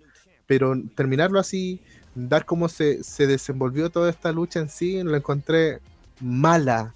Mala, y mala para que parte su reinado con, con esta defensa. Como que eso es lo que me preocupa. Ya hablamos de la división femenina hace un rato atrás, pero eso no me gustó la lucha y espero de que Nia Jax no se meta en la órbita en la pelea con que va a tener Asuka con Charlotte porque encuentro que no lo haría muy bien. Ya esa pelea con estos dos nombres y con la mala que, con la mala que se tienen entre comillas en Storyline va a sacar muy mucha va a ser muy buena, ya sea en SummerSlam o ya sea en Street. Pero no, no quiero ver más a Nia Jax con Asuka ya encuentro innecesario. Ya tuvimos como la revancha el día lunes también en Raw, entonces, que fue un poquito mejor. Pero eso, no me gustó y eso es como mi aspecto técnico, el tema de ser muy muy repetitivo y muy lento en los movimientos ni. Se va. Mala la wea, ¿qué creen que te diga? No, a mí no me gustó para nada porque Ajax eh, no hizo bien la pega. Eh, pudo haber corrido riesgo de lesionar a Asuka, que es la campeona vigente debió haber terminado la realidad aquí, pero parece que no va a terminar nada todavía y yo no, me gusta nada Jax. Así que verla eh, siendo como un Monster Hair que realmente no es un Monster Hair, sino que una persona que te lesiona, eh, para mí no es, no es wrestling lo que está mirando. Estoy mirando como un mal trabajo. Y fome que haya terminado por cuenta de 10, yo lo encontré innecesario. Y nada, espero que Nia Jax eh, le dé un respiro a su carrera y se replantee bien las cosas antes de, ir por otro título. Eh, ¿Qué edad tiene, aprovechando? Hay, que ah, por los 30, 30 ¿Tiene 30 ya? A ver, vamos a buscar inmediatamente. Next. Tiene. Puede perfectamente. Tiene, tiene 36 años. Vamos a hacer. 36, uff. Eh, bueno, comentando. Si hubiera tenido 33 y te hubiera dicho que te hubiera metido bien para volver eso. Como que si hubiera tenido 33 años y hubiera dicho con dos años preparándose bien mentalmente y teniendo un buen retorno, podría ser un personaje potente. Pero con 36 años y está difícil, considerando la banca que está atrás. hay una muy buena banca en el caso de Nia Jax, entonces tiene que, los cambios tienen que ser ahora. Ahora sí, si quiere ser una luchadora segura para sus rivales. Es que ahí va la incertidumbre que va a pasar en adelante. Así que siento que, que el COVID puedo, como sin COVID pueden haber pasado muchas otras cosas. Eh, entonces, en lo, en lo personal también, la lucha no me gustó para nada. Eh, al principio de- del programa dije que habían puntos muy muy altos, puntos malos, tirando, perdón, eh, regulares tirando para buenos. Y este eh, que es el punto más bajo del pay-per-view, que también innecesario. Siento que, que Nia Jax eh, no está para ser campeona. Eh, no creo que le corten el reinado a Asuka, pero siento que, que se le dio como una algo más a esta realidad de forma innecesaria. Como se alargó de más. Puede haber terminado perfectamente en Backlash, con una victoria de Asuka limpia, dándole un poco más de prestigio a su reinado. Pero aquí eh, WWE no quedó mal con nadie. Entonces le mantuvo la credibilidad a Nia Jax en Raw. Terminó la lucha por un paquetito. Terminó con un roll-up. Entonces, todavía no hay una victoria buena de Asuka en su reinado. Y los primeros meses de reinado siempre son los más relevantes. Son los que más uno le pone atención. Así que siento que esto se alarga para Stream Rules y es lo que más me preocupa. Sobre todo con Nia Jax, con que se le puede agregar una estipulación. Y se puede pasar con, con algo. Pero solamente confiar. Siento que, que Jax por lo menos ha demostrado en luchas anteriores, sobre todo en WrestleMania 33, 34, por ahí. Hace bastante hartos años atrás. Que puede dar buenas luchas, que puede ser un Monster Hill potente. Pero no veo en, un, en esta como tiempo que pueda dar una, una lucha buena. Eh, así que en lo personal debería terminar ya la realidad. O si no, agregar a Charlotte para arreglarlo. Como... De hecho, eso están diciendo, po, que se vienen a echarlo ahora. Sí, a mí, em, ya lo he dicho en este programa, me gusta mucho Charlotte. Siento que es una excelente luchadora, una de las mejores del mundo. Y creo que agregando a Charlotte podría arreglarse mucho más eh, toda esta cuestión, sobre todo con, con eh, un darle un soporte a Nia Jax, eh, sobre todo con temas de portes. Creo que eh, Asuka igual es una luchadora chiquita, una luchadora bastante baja. Sí. Entonces, Una eh, chiquita que sí puede, no, si puede, no, en ese sentido sí puede mucho. es seca. Eh, pero creo que Charlotte con un tema de porte puede acompañar mucho mejor a Nia Jax, puede ah, darle un poco más de soporte, sobre todo si es que se le agrega una estipulación como un Extreme Rules, una no disqualification o cosas por el estilo. Eh, sobre todo en Extreme Rules, aunque siempre Extreme Rules deja harto que desear con el tema del Extreme. así que ojalá no se le, no se le agregue una estipulación a esto. Y si es así, que se agrega Charlotte para darle un soporte, tanto a Nia Jax como a Asuka. Eh, así que, por lo menos en lo, en lo que respecta a mí, esta, esta realidad se tiene que terminar ya, lo antes posible. Ya Asuka le ganó, eh, ya le ganó, eh, a pesar de que fuera por un roll-up, ya una victoria. Y no debería ya alargarse para Extreme Rules. Y si se le da otra oportunidad, que sea en el próximo robo. Y chao. Y nada más. Eh, bueno, sigamos con la cartera. No creo que no haya más que agregar de esto. Que eh, nos vamos a, a Braun Strowman. Que defendió su campeonato de Universal ante el Miss y John Morris. Chicos, eh, Fue raro. vamos, Nacho. Es que te digo que fue raro por un tema de que eh, nos cambiaron como la relación porque no- ya no era el tema de que iban a ser co-campeones, po. Iban a ser el que le hiciera el pin a Strowman iba a ser el campeón. Y creo que lo más correcto. Entonces el resultado era obvio porque en la lucha Morrison se vio espectacular. Yo creo que hay que tirar como jugador experto de la pelea a Morrison. Se vio súper bien, se vio súper bien. El Miss bien, también hizo una actuación bastante decente. Hubo, hubo, no, a mí no me molestó la lucha, de hecho a mí me gustó la lucha. La encontré que no era la típica lucha de Strowman que escuchaba a todo el mundo. Pero después de que se vio ese tema de el Miss sacando a Morrison para que no fuera campeón, y después, ¿cómo se llama? Y después barrió la casa, yo encontré que era como, pucha, ¿para qué me cambiaste la estipulación? O dime de antes de que el que le hiciera el pin se iba a transformar en, en, eh, campeón, desde antes. Porque la rivalidad siempre fueron eh, Mason Morrison jugando, eh, siendo esto. Entonces, haz eso del Miss. Es como, pucha, si no hubo una traición de lleno, como un quiebre entre Miss y Morrison, y si hubieran y se hubiera transformado en una triple amenaza, eh, en ese mismo momento, sin ser una triple amenaza, eh, me hubiera quedado mejor.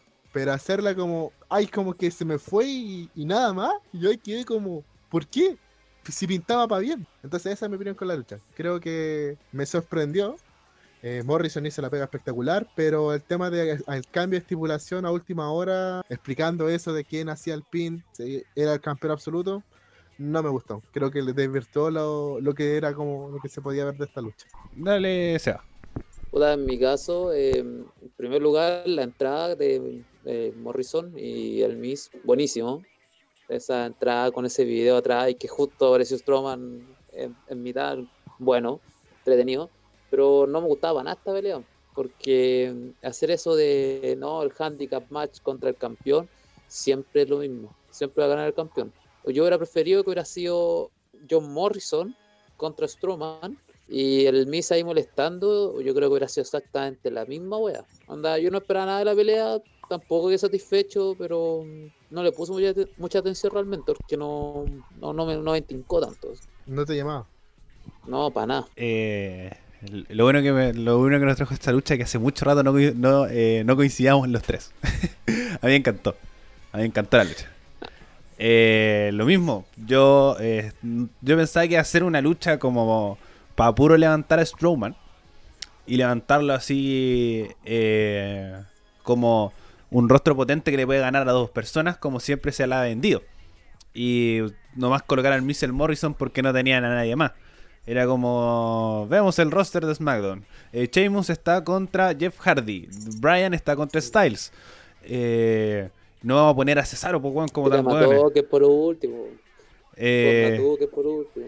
así como a Trocker, así como eh, con Otis. Entonces ya, metamos al al Morrison. Siento que fue muy así y que les gane, y que les gane rápido y rellenamos el pay-per-view. Pero no vi débil al al Morrison. Incluso Es que no, no, no son malos. Es Pero la estipulación fue la mala. No, por eso, yo también decía, eh, esta cuestión le iban a vender mal y todo. Y lo bueno es que iban a ganar. Eso es lo más bacán. Como ellos perdieron por ellos mismos. Entonces, eso me dio mucho sentido. Y más que lo que decía el Nacho, que decir, oh, es ahí que mejor sepáralo al tiro. Aquí me calientan la separación. Y creo que eso. No, Sí, yo siento que a mí, yo encuentro que se calienta la separación y, y que primero ya se sabía desde el inicio que se iban a separar en algún momento, pero cuando tú lo vas manejando, por ejemplo, Sacha Banks con Bailey, la calentaron en un principio, Pero, pero debía haber sucedido en WrestleMania. Y todo estaba, todos los caminos iban para que se separaran en WrestleMania y fuera una muy buena separación. Pero una separación de un día para otro, siento que queda bastante flojito para mí, por lo menos por mi lado. Tienes que formar una separación y que sea armonioso o que tenga sentido. Entonces, como que el Miss eh, le ganó la ambición de decir, no, pues voy a ganar tú, no yo. Siento que me dio mucho sentido, me gustó. Así que, y más encima, lo mismo, Braun Strowman no queda como el super monster porque estuvo así de perder. Y si no fuera por el- los mismos Miss y el Morrison, esto no hubiera pasado. Entonces, eh, y además, un gran performance de, Morrison. un- eh, eh, de Morrison fue espectacular. Siento que, eh, el, decía el Nacho, el MVP del combate fue John Morrison Morrison. es bueno, po. Por supuesto, a mí uno de mis luchadores favoritos es John Morrison y para mí que él fuera campeón universal. sí, Y creo que esta realidad con el Sí, Miz po. puede... Pero el, el Miz tampoco se queda atrás. No, para nada. Eh, siento que el Miz ha sido uno de los luchadores injustamente más vapuleados de la historia de la WWE. Como... Como Sí. uno de los mejores intercontinentales del último tiempo. el mejor. El mejor.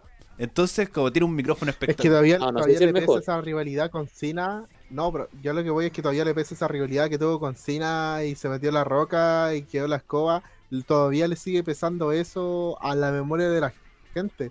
Pero el Mr. Continental es uno de los mejores campeones intercontinentales que hay. Para mí, la rivalidad, la mejor rivalidad del Intercontinental la dio el Miz.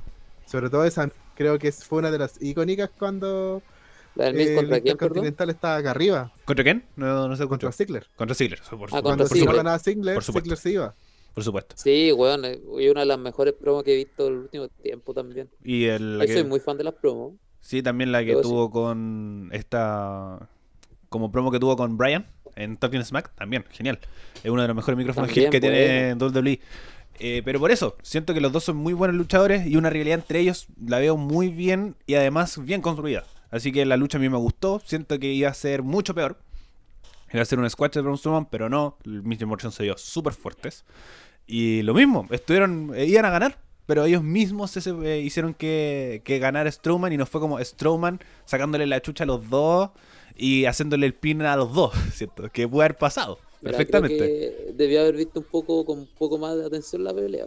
Si me la contáis así, yo digo, ya, puede que sí. Sí, Pero como... no le, no le puse tanta atención realmente. Así como a mí en lo personal me gustó, sentí que, que podía, podía haber sido como un squash así perfectamente del, de, de Strowman haciéndole el pin a los dos. Cosa que pudo haber pasado perfectamente. Pero lo mismo, pudieron haber ganado. Y fueron por ellos mismos que no, no sucedió. Así que calentáis la realidad entre Miguel Morrison que se puede manejar en, dentro de las próximas semanas y en SummerSlam que se enfrentan perfectamente. Así que, por lo menos esta lucha, Claro. que esperaba nada, me dieron mucho. Así que estoy muy conforme con esta lucha. Bueno, Eh, igual ahora vuelve el Finn, así que lo Sí. más seguro que el Finn va, va a pelear contra um, Strowman. Strowman, sí, así Pero, que. porque eh, si no, el Finn, ¿contra quién me lo poní? No tengo idea. es que además la. Hardy. Puede ser. Sí, también podría ser contra Jeff Hardy, pero la rivalidad de Strowman con Bray Wyatt no terminó. Eh, Claro, eh, Braun Strowman. vuelve Strowman mañana, así que. Si falta Strowman con el Wyatt de las. O sea, el Finn, perdón. contra The Finn. Falta Braun Strowman contra ese, ese personaje. Porque en. ¿En qué fue? Uy, se me olvidó el pay-per-view. Money in the Bank. En Money in the Bank se enfrentó contra el, de- enfrentó el de la el, de la casita de las nociernas. Pero bueno, eh, nos vamos con el siguiente combate. Que es eh, Drew McIntyre contra Bobby Lashley eh, por el campeonato de la WWE. Eh, chicos, eh, Buena pelea. Nacho, dale tú. Sí, todo bueno, todo buenísimo. Me gustó la pelea. Creo que eh, no, yo no le compraba a Lashley bien para que se viera creíble y en un momento yo pensé que McIntyre lo perdía. O sea, cómo partió la lucha, eh, le dio una clara ventaja a Lashley. Después se vio como, como Drew iba subiendo paulatinamente, pero siempre con un Lashley do- dominante. Y a mí lo que me, está, lo que me gustó es de que Lashley durante toda la, la lucha fue llevando la lucha. No fue de que ya al final Drew tenía que hacer la lucha con él y marcar los tiempos, no, fue al revés. Entonces yo cuento que a Lashley se está filando como las personas que los veíamos en el circuito independiente, los veíamos como un tipo potente, creíble, que le podía ganar a cualquiera. Y si no hubiera sido por esa intervención final de Lana, yo creo que hubiera perdido McIntyre. Se veía, eh, se veía factible de que perdiera. Cuando le conecta esa lanza, eh, genial. Ahora, a mí lo que me gusta de que están, siempre destaco, que hayan protegido la, la Claymore como remate. Una Claymore bien puesta y chao, para casa. Yo encuentro eso es genial. Drew sigue potenciándose como uno de los mejores reinados. Y hay que ver quién es el siguiente. A mí no me gustaría ver un, un Lashley o si termina que termine en Stern en Room. Pero quién sería el siguiente rival de, de McIntyre o qué viene para McIntyre después me, me, me llama la atención porque ya, ya es un número puesto, ya es un número que calza para mí. Eh. No, yo, yo la encontré buenísima la pelea. Sé que Lashley, si me lo hubierais puesto hace, no sé, tres meses, antes de WrestleMania, yo te hubiera dicho, no, Lashley ni cagando puede pelear contra, contra Lesnar, que era en ese tiempo el campeón. Pero ahora, actualmente, yo puta, espero a Lashley campeón. Como que esta eh, unión que se hizo con, con MVP le ayudó demasiado. Así, como, sin- si no hubiera sido por MVP, Lashley hubiera estado dando bote todavía. Pero no, buena. Yo espero que. Espero a Lashley campeón en algún momento. Y ojalá que sea contra Drew para que Drew vuelva a ganar el campeonato. Eh, eso, yo siento que esta realidad viene para largo. eh, un muy buen combate.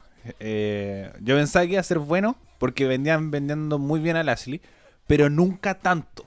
Nunca tan bueno. Siento que estos últimos dos combates sentía que eh, no tenía como expectativa de decir, no, si van a hacer, a Lashley lo están vendiendo bien, siento que, que puede funcionar súper, eh, pero que es súper conforme, extremadamente conforme. Eh, sobre todo que yo soy también muy fanático de las historias se concluyan y tengan sentido.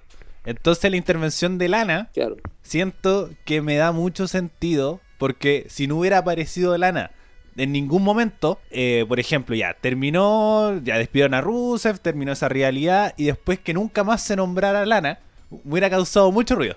Hubiera dicho, ya hiciste toda esta weá para que después Lana no hiciera nada, ni un brillo. Entonces, como ahora que se le da una conclusión a la participación de Lana con Lashley, me gusta caleta. Entonces, que se le da bueno, un- una razón también de Sí. decir, como ya, de- le pide el divorcio, ya, y no olvidamos de Lana, Lana se va con Natalia, y Lashley no tiene ninguna ningún problema para enfrentar a Drew en, por ejemplo, Stream Rules. Yo siento que me dio mucho sentido, mucha gente como que no le gustó, por lo menos leyendo comentarios, la intervención de Lana. Pero siento que, que le da una Era conclusión. justo y necesario. Eh, sí, como le da una conclusión a esa historia que nos Sí. vinieron vendiendo mucho rato eh, y hicieron perder mucho tiempo con esa realidad, por lo menos por mi, desde mi Mm. perspectiva. Y, y además, eh, a Lashley también lo veo perfectamente como campeón en Extreme Rules y que Drew lo recupere en SummerSlam. Yo no lo veo con mal ojo. Siento que, que Yo, pueden. yo espero que Drew lo vuelva a ganar eh, para que haya público, Eso. harto público, y se reviente la casa, porque Drew es una estrella que llegó para quedarse. Espero que así sea. Espero que siempre esté arriba, porque es muy bueno el buen. Es un main event eh, de tomo y lomo. Tiene porte, tiene carisma, tiene eh, un No, finisher que- bacán. Tiene todo. Aparte, te hace todo, toda la weá que le pediste lo hace. Es pues, un bueno, este papucho, el weón gesto está técnico del bueno. besito fue lo... Eh, repite Nacho que no se te escuchó. No, te digo que el gesto técnico del besito al final de, de- del triunfo fue genial. No, Como también. que eh, literalmente te, provoca muchos sentimientos de de la pantalla. Entonces juega mucho con ese, ese personaje de, de no sé, eh, el hombre no, no vikingo, eh, nórdico, considerando cómo fueron sus promos antes de la pelea de Lesnar. No, le vea genial. Y lo mismo también, Lashley, eh, como la también estaba viendo videos antiguos de Lashley, incluso el mismo WrestleMania, que fue hace tres meses, eh, no, dos, hace dos meses, y, veíamos que se iba a enfrentar contra Alistair Black. Y veíamos, mira la weá que nos están mostrando. Alistair Black va a ganar así terrible fácil. Y si hubiera sido con este Lashley, hubiera sido muy distinto. Cuando llegó Lashley, tuvo una realidad con Sami Zayn. Era una weá, pero in- infumable. Infumable esa realidad. La única buena que tuvo. ¿Sabes que ni me acordaba que tenía una realidad con Sami Yo tampoco, lo vi hace poco. Lo vi como ayer. Tampoco me acordaba. Como a las 2 de la mañana sin tener nada que ver. Como que viendo videos me encontré con la realidad de Lashley con Sami Zayn. Bueno, y decía, la weá. Se me acabó el mala". copete, ¿qué hago? Eso fue eso. insomnio nos tiene mal. Fue como eso. Entonces veía esta ¿Con qué me quedo dormido? A ver, veamos Era la realidad de Lashley con, con Sami Zayn. Eh, De- Deberíamos hacer el especial de rivales infumables porque puta que hay muchos. sí, hay muchas, muchas. Y, y incluso son Muchas. olvidables. Esa, esa realidad de. Ah, me acuerdo y me da rabia. Pero ahora veo a Lashley y tú decís, ¿qué onda? ¿Cuándo? ¿En qué momento? ¿Cachai? As- MVP. MVP, entonces fue genial. Entonces muy contento con MVP, Lashley. ¿no? Y puede ser vendible para enfrentarse a cualquiera. Eh, una realidad, por ejemplo, un, eh, la única realidad que, buena que tuvo antes de esto, yo lo sigo diciendo, fue con Roman. Pero que el resultado puede haber sido distinto. Puede haber ganado Lashley perfectamente. Y después de ahí para abajo, eh, tuvo una victoria por Intercontinental, pero nadie se acuerda. Eh, tuvo una. Con, el, con Rusev pudo haber sido, pero. Con Rusev poco. también. Puede haber sido una, una, una lucha muy buena, pero que nunca se que concluyó en un lugar. en uno- Es que se caricaturizó mucho. Sí, era muy novela mexicana, entonces... Y, y tampoco se concluyó en lucha. No tengo recuerdo de una lucha de Lashley con Rusev así como, oh, la wea buena, cuando son dos eh, pesos pesados. Pero ahora qué bueno que Fueron Lashley... más promo que lucha esa wea. Sí, fueron como más segmentos, muchos No, segmentos. fueron más segmentos que, que lucha entre ellos dos. Eh, entonces, eh, ahora qué bueno que Lashley está potente y que no se pierda. No se pierda nuevamente en el olvido. Porque, porque se notó que tiene capacidad atlética, tiene capacidad luchística. Con MVP en el, en el micrófono es otra cosa. Eh, uno de lo que más se le destacaba a Lashley que era muy fome. Pero con MVP es muy distinto. Tiene un finisher que se ve muy bien. eh, tiene porte, tiene todo. Todo, todo, todo, todo, todo. Va a ser un, un muy buen espero main event. que, espero que Apolo haga caso y se vaya Sí, con también. el MVP, weón. Uf, eso sería. eh, le daría go- sería pedazo este. le daría otro otra visión de lo que nombramos al principio. Porque ahí le da ahí otra, otra importancia al campeonato. o al personaje de Apolo, más que como un acompañamiento a lo que decía antes, eh, Sí. le da como un protagonismo Sí, al distinto. personaje de Apolo. Le da un De protagonismo hecho, a mí me gustó mucho que haya ganado con trampa. Esa Sí, también. buenísima. Muy bien, qué buen detalle. te- Y justito con la conversación de mi tía, entonces Sí, te da no. como... como, Te da "Y un, hágalo". te da un guiño súper bueno. Así que MVP está haciendo bien las cosas en WWE. Cuando volvió se le daba muy poca esférica, pero ahora que está como manager, eh, está muy bueno, está muy muy bueno. Maña, el luchador, po, weón, eso lo mejor, eh. volvió a pelear. Eso como que Comentarista, no se lo olvide Main Event. Como que se me, se me pierde un poquito con el tema del de que su supuesto retiro contra Rey Misterio. Y además está como a puro No, recibir que fue pin. por culpa de su hijo. Fue por Sí. culpa de su hijo nomás. Entonces, Hizo, hizo la gran Goldberg, pero a MVP se la ha perdonado porque pelea bien. eh, Y se deja perder. y tiene, tiene micrófono y tiene, tiene carisma y tiene todo. Eh, y además es, es como un personaje Me cae querido. mal Goldberg, güey. No, está el Goldberg. En este programa no queremos a Goldberg. Eh, bueno, después nos vamos a esta. Debería haber un sello. O sea, no queremos saber. Le deberíamos como dar una, una escala con una lucha mala. al, al editor, al editor de esta weá y pa, un Goldberg censurado. Pa, Así como. Esta lucha es una lucha Goldberg. Es una lucha Goldberg, así como mala. Eh, por ejemplo, la lucha de Asuka con, con Nia Jax, pa, sello Goldberg. Pa, Eh, a mi con Bobby Goldberg. Lashley, Goldberg. Goldberg. Roman Reigns, Goldberg. No, no, no, no te, no te metes con el perrote, weón. El perrote de aquí no se toca. Ya, vámonos con el siguiente segmento, lucha, eh, película. No, eh, eh, yo no sé si esto fue una lucha. Yo No sé. fue un segmento, Un segmento- muy largo y muy entretenido, muy loco, muy de todo, que no sé si fue lucha. Ya, partamos que el mismo domingo se Es que lo hizo- mejor es que la tipa dice, oye, su lucha se canceló. Sí, como eh, para poner en contexto, tenemos que el mismo domingo se anunció que se iban a enfrentar los Viking Riders contra los Street Profits por el campeonato en pareja de Raw. Y tenemos que, eh, se, como ya se anunció que se iba a hacer la siguiente lucha y se estaban pescando como co- a coscacho en el, en el estacionamiento. Y después empieza como a, a ocurrir este segmento, no lo vamos a detallar punto por punto, pero pasó como que se agarraron con... Punto eh, importante. eh, se agarraron con... Punto importante no- número uno. eh, Destruyeron el, el auto de Strowman y Sí, destruyeron el auto de Strowman, se fueron. Después, como que se siguieron pegando. agarraron como escudos con hachas, pelotas de. bolas de bolo. eh, los Street Profits se, se pescaron con palos de golf. Bueno, un segmento extrañísimo. Pero, Es que, Muy más que entretenido. extraño, yo lo vengo a defender. Pescaron todos sus antiguos segmentos Sí, en po, un video. tomaron todos los segmentos en un video, como que Sí, ¿no? tomaron todo lo que ya hicieron y le dijeron como, bueno, hagámoslo. Y hay que recalcar los segmentos que hicieron en Raw, así, buenísimo, eran, era lo más entretenido de ver en su momento. Y que haya aparecido la cata ahí para decir que, que Eh. Ivar está bonito, ¿era Ivar o Eric? No, me eh, acuerdo. Ivar parece. Ivar. Ivar era el bonito y Eric no tanto. Ivar. Sí, Y- y- todos, eh. encantó que todos los segmentos era igual. Sí, era Todos los como. era igual. Oye, tú eres guapo, tú no. He sido tú no tanto. Entonces, no, tuvieron segmentos muy entretenidos y muy buena forma de cerrarlo. Incluso después llegó Tosawa con unos ninjas. Después se metieron a un basurero con un cocodrilo. Esa weá, yo quedé mal. Yo quedé, dije, ¿qué, qué está pasando? Tosawa va a ser relevante, tiene el medio mastodonte. Y se metieron a los ninjas así, pa, pa, pa. Pero te tenía al medio ninja así. Y creo que es un tipo que está en el Performance Center. Sí, es como un Mide como nigeriano. 2 metros 5, una cosa así. el- Tipo, un mon que firmaron hace como dos años. Como Sí. gigante. Es un, nige- gigante. un nigeriano. Loco, eh, pero también tiene porte y para venderlo así, lo encuentro genial. Entonces fue un segmento que eh, primero como no le encontré como mucho sentido, pero también hay que ver la parte del entretenimiento que es la E de WWE. Y que Sí, pues, esto fue full entretenimiento. solo entretenimiento, no hay que Nunca to- pensé ver a los Vikings Sí. siendo tan entretenidos. Sí.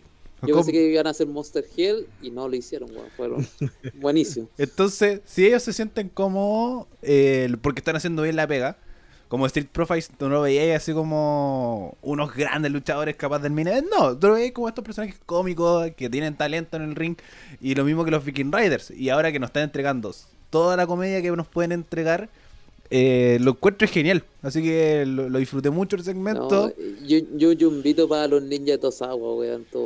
Buenísimo. Yo- También, no como. esperé, bueno, nadie, te apuesto, nadie esperaba lo- un, a Tosawa con unos ninjas. La weá estereotipo, pero nadie lo esperaba. Es que yo no esperaba nada de este segmento. Como todo lo que fue sucediendo, te iba sorprendiendo cada vez más. Hasta que después apareció el árbitro que, que reiteró como este guiño que hacían de... eh, eh, tú eres lindo, pero tú no tanto. Entonces lo encontré genial. Todo, todo fue sorprendente en este segmento, fue todo llamativo. Eh, Lo único raro fue el final con es que no sé cómo terminó. Con el cocodrilo. Era como un cocodrilo que estaba en el basurero. Y decía, ¿qué weá? Como... Sí.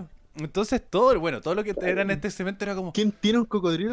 Qué weá, todo era muy qué weá, pero muy entretenido. No, es que dicen que en las calles de Nueva York, creo, hay cocodrilos. sí, en, como en, la, en las cañerías. Era un mito urbano que, Sí, que siempre hay como en las a, lo películas. mejor, a lo mejor de ahí lo rescataron, pero estuvo bueno. Sí, que no, Yo me está- divertí. Esto fue entertainment puro. Así que, no, disfruta caleta.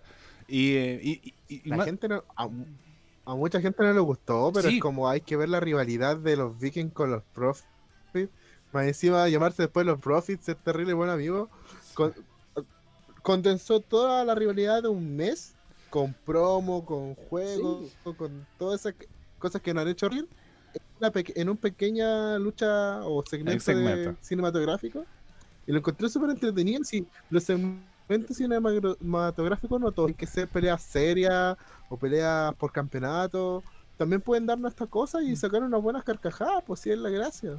De hecho, lo otro bueno que yo recalco de esto es que el- al día siguiente trajeron a Tosawa con sus ninjas de nuevo. sí, se Y enfrentó. esa weá es como seguir la continuidad y nosotros llegaron al, al Big Show, el máximo facehead de la vida. Oye, eso, eso mismo. Como para WrestleMania 36 fue como Hill y ahora en dos meses, en otra aparición, volvió Face. Eh, Face. estos, estos cambios repentinos del Big Show. eh, No, a, a mí me encanta. Me Sí, encanta como- No sé cuándo apoyar y cuándo llegar al Big Show. eh, entonces, como. Y primero partió Hell y después sacó su serie Reface. Y ahora que bueno que volvió Face también. Así que. Oye, apro- aproveche, sí, muy Sí, buena. Aguante JJ Show. aprovechando el bug. Muy buena la serie, weón. No la he Recomiendo visto. verla. No la he visto. Eh, Eh, la tengo nada. Vela, weón, te voy a de la risa. weón. Entonces, muy buen segmento. Vela. Y ahora eh, queda ver qué van a hacer con los Street Profits y los Viking Riders. Ya, nos vamos Los a Big in Profile. los Viking Profits. Ahora nos vamos a el main event. Randy Orton contra Edge, the rest, the best wrestling match ever. Eh, chicos, In the Antes- wall. Antes, antes de partir, eh, hicimos la encuesta en. ah, verdad, en Hice la Instagram, encuesta en, en nuestro Instagram. en y esto lucha peleado. Terminó 55, 55 contra mm, 45%. En que ganó el que sí fue la mejor pelea de Best Wrestling y bla bla bla. Y el 45% dijo que le faltó. Ya. Partamos respondiendo a esta pregunta. Bueno, yo encuentro que deberíamos eh, primero como el anterior al combate, después respondemos la pregunta. La promo, la promo package, la encontré genial. Hace mucho rato no había una promo package Buenísima. tan buena. Eh, la música, Sí. la ambientación, eh, cómo te la vendieron, lo encontré genial. Lo encontré muy, muy bueno. Quedé muy emocionado y te genera el hype para la lucha. Entonces creo que la promo package eh, es un punto fundamental en la lucha libre y creo que aquí funcionó súper bien y uno queda así como ¡Ah, concha de tu madre, weón! ¡Se viene! Entonces quedáis como muy emocionado. quedáis muy, muy emocionado y... Entonces te, te queda generar expectativa, así que quedé muy conforme con la promo package. Y después se hizo como todos estos guiños al wrestling antiguo. Eh, Howard Finkel eh, y los presentó con este micrófono del Madison Square Garden, que lo encontré un guiño muy muy bueno. Me gustó, me gustó bastante. Eh, y lo mismo con eh, Charles Robinson vestido como árbitro de los 80, que también fue muy muy muy Sí, buenos buenísimo. guiños, muy buenos guiños en este en este combate. Ahora les eh, pregunto a ustedes, ¿fue el mejor combate de wrestling de todos los tiempos? Yo creo que para mí, para mí yo creo que no fue la mejor de todos los tiempos, pero sí queda en un top 5 de, de las mejores luchas de un pay-per-view de WWE. En el sentido de que la lucha fue completa, se vieron cosas que uno no esperaba. em, Lo único que me molestó es que la lucha fue muy larga. Y entonces, pero viste cosas que tú nunca pensaste que iban a hacer. O sea, hecha haciendo un rock bottom, viejo. Ah, yo quedé como que vi muchas cosas. La pelea partió siempre de menos a más, que siempre eso te da como que va a ser una buena, buena lucha. Lo que me molestó, eso sí, fue la parte externa, el pequeño público que había gritando a los 5 minutos, This is awesome. Es como, ¿para qué? No era necesario. La lucha se fue construyendo bien, se notaba esa, esa energía entre medio. Y lo que me gustó, a diferencia de la primera pelea, es de que acá no llegaron ni tiraron los finishers. Se aguantaron, usaron movimientos de otras personas, eh, que lo hicieron ver súper bien, lo hicieron ver como si ellos lo, utilizaran semana tras semana. Eh, y, y tú y tú quedáis como que la química de estos dos es, es genial. Eh, el final de la lucha te genera esa sensación y después con el fin de la lucha que eh, Randy libera su patada eh, al cráneo que deja knockout a Edge y, y chao. Lo que es el finisher más protegido de WWE hoy en día. Creo que nadie se ha parado de esa patada. Eh, es que más que como protegido es bañado. hoy. Está bañado. La han esquivado, pero no se han parado. Es que no, es más, más que eso está bañado. Claro, pero No se puede utilizar. Eh, tengo recuerdos de Triple H levantándose. Si la memoria no me falla. Hay, hay algunos que se han levantado, pero Sí. así como muy por la cara. No, muy, muy Porque mal. una patada a la cabeza Sí, también, sí. Entonces. No puede decir como, weón, si le dio una Sí, patada a la cabeza. No, no, es genial, el final estuvo genial. Eh, Nacho, sí, o, estamos con tu Pero comentario. eso, eh, sobre la lucha lo encontré demasiado larga. eh, creo que no tendría que haber durado, duró casi una hora. 45 minutos. duró. 45 minutos. Una hora, 55 minutos por ahí. 45 minutos. ¿Cuánto? 45 minutos. 45 minutos. Yo creo que con 35 minutos fue hubiera estado bien. Con 10 minutos menos de lucha. Porque como que llegaron momentos que de verdad uno se preocupaba del tema del mismo físico de los luchadores. Y al final terminó pasando. Pues terminó lesionándose el tríceps. Efectivamente. No sé si fue dentro de la lucha o después de la lucha, pero ya tenía ahí los músculos sobrecargadísimos. Entonces, también hay que preocuparse de que no son luchadores de 20 años, 30 años. Son luchadores solo los 40 años, un hecho volviendo. Y ya las dos peleas que ha tenido son solo los 40 minutos. Y hay que ver. Lo que sí me gusta, vuelvo a decir, Randy puede ser perfectamente un próximo, tener de- nuevamente su reinado mundial.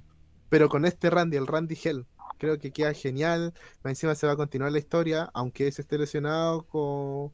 porque se hizo este gay el lunes con Christian, que lo encontré genial. O sea, es, esa interacción Christian eh, Orton fue genial. Y eso, no es la mejor lucha de todos los tiempos, hemos visto mejores, hemos comentado mejores de hecho también acá, así que eso, a mi opinión personal fue una muy buena lucha, creo que entra, es una de las mejores de Backlash, pero no es la mejor de todos los tiempos porque en WrestleMania hemos tenido varias que son mucho mejor. Mira, en mi caso, eh, primero, Edge y Randy Orton son una de las mejores estrellas que hay en todo lo que va de la historia de WWE. Hay que reconocerlo. Sin duda. Yo soy muy fanboy de Edge, pero Randy Orton es buenísimo. El weón cuando te hace la pega de malo te la hace 10 de 10. No, no, nunca he visto una pelea de, de Randy Orton malo cuando es, es Hell. Como que siempre dan ganas de, de verlo de nuevo. Ahora, no fue la mejor pelea de todos los tiempos, porque Undertaker contra Shawn Michaels va a estar arriba por mucho tiempo, pero sí se acercó, se acercó demasiado porque fue entretenida. Que vaya, haya durado 45 minutos y muy irrelevante. Yo siento que eh, si va a ser una pelea llamada la mejor pelea de los tiempos, debió haber sido larga, porque si me va a dar la mejor pelea de todos los tiempos en 10 minutos, mal, horrible. Eh, nada que decir, pues, puta, lamentablemente se lesionó. Eh, los segmentos estuvieron buenos cuando usaron los finishes robados. Muy bueno. Y nada, pues fue entretenida, muy nostálgica. Para ver a Edge pelear así, después de nueve años lesionado, yo encuentro que está bien. No es la mejor de todos los tiempos, pero sí se acerca. Eh, coincido. Siento que no fue la mejor lucha de todos los tiempos. Eh, entra en un top 20. Eh, voy a corregir al Nacho y voy a decir que es la mejor de la historia de Backlash. La mejor, sin duda. La mejor. Y eh, siento que estuvo espectacular, ¿no? Yo siento que, que se le, estamos dando como muy bajo perfil a la lucha, pero yo siento que fue genial. fue eh, como tuvo de todo, tuvo psicología, storytelling, eh, bueno, contar la historia que quisieron. Eh, hace, eh, hace mucho rato no me dolía la guata viendo lucha. Hace mucho rato. Eh, como desde Gargano contra Cole en, en el City Cure. Eh, pero aquí también, como lo- se la jugaron completamente, eh, hicieron guiños a The Rock, a Kurt Angle, a, a Triple H, a... No sabría decir si Chris Benoit, eh, pero el, el uso del crossface, que no es parte del... ¿Quién? Bueno, Perdón, Da- ¿quién? ya vamos a decir, Daniel Bryan, Fue un guiño a Daniel Bryan usando el, el crossface, eh, que en, siento que le dio mucho complemento a la lucha. Eh, la lucha fue grabada dos veces, eh, vale destacar, fue grabada dos veces y en el segundo supuestamente Edge se lesionó. el tríceps con el RKO en el aire. Entonces siento que eh, me molestó un poquitito, un poquitito nomás el tema de la, de la voz grabada. Siento que la aportó, pero no tanto. Siento que pudo haber sido perfectamente eh, evitable. Pero que estuvo buena. Yo pensaba que iba a estar buena, pero nunca tanto. Nunca tanto. Entonces, ¿que fue la mejor lucha de todos los tiempos? No. Pero también siento que este, ese factor de la mejor lucha de todos los tiempos le dio un carácter especial. Eh, por lo menos con tanto con la entrega de los luchadores como con nosotros comentándolo, también viéndolo. Entonces siento que no hubiera sido lo mismo si se hubiera vendido como la mejor lucha de todos los tiempos, como solamente la parte 2 de Randy Orton contra Edge. El tema del tiempo a mí no me, no me molestó porque no lo sentí. Cuando tú no sentís que una lucha dura 60 minutos, o que dura 45, o que dura 10, siento que están haciendo bien el trabajo porque te entretienen toda la lucha. A diferencia, por ejemplo, con el, la Last Man Standing, las Last Man Standing Match de WrestleMania, eh, siento que ahí sí sentí que se largó más por los temas de los traslados, de todas estas vueltas, pero en esta lucha in ring siento que no se sintió. El final fue sorpresivo. Nunca me esperé que iba a ser el pump kick. Jamás, jamás, jamás, jamás. Y, y sobre todo con Edge, que tiene problema en el cuello. Entonces tú tenés, por ejemplo, Eso, eso fue lo mejor. estos contextos que tú lo veís y decís como chucha, eh, qué onda y también vender el tema del problema del cuello lo encontré genial, así que todos los segmentos estuvieron muy buenos del principio al final. Eh, Randy Orton, eh, si es que no es el mejor gel, pega en el palo, porque el loco tiene un trabajo psicológico en el ring inigualable, como... Yo creo, yo creo que los mejores gel son todos Evolution. Sí, Por ahí va. sí. Por eh, ahí van los mejores gel de, de, la, dec- de la década de ahora. Y. Michael Sí. Hells, ¿no? No, de la década de ahora. Ah, ya. el otro es Vince McMahon también. Encuentro uno de los mejores buenísimo. Entonces, pero que Randy Orton es, por ejemplo, el mejor gel de nuestra era, completamente. Completamente. De más. Eh, entonces, estoy muy conforme con esta lucha. La vería de nuevo. Quedé bastante contento. No, no se le notaron los años para nada. Y me la juego con prácticamente la mejor lucha mano a mano de ellos. Eh, como luchadores personales. Edge tiene muchas luchas muy buenas TLC, Hell in a Cell, con estipulación, lo mismo Randy Orton. Pero la mano a mano, yo me la juego que es mejor esta. Esta es la mejor de los dos. Y teniendo 40 años con Sí, ser. fuera del ring, eh, Randy Orton a medio tiempo, le encuentro genial. Yo estoy muy contento. Eh, este, esta lucha eh, marca un antes, para mí la mejor de la época de la pandemia.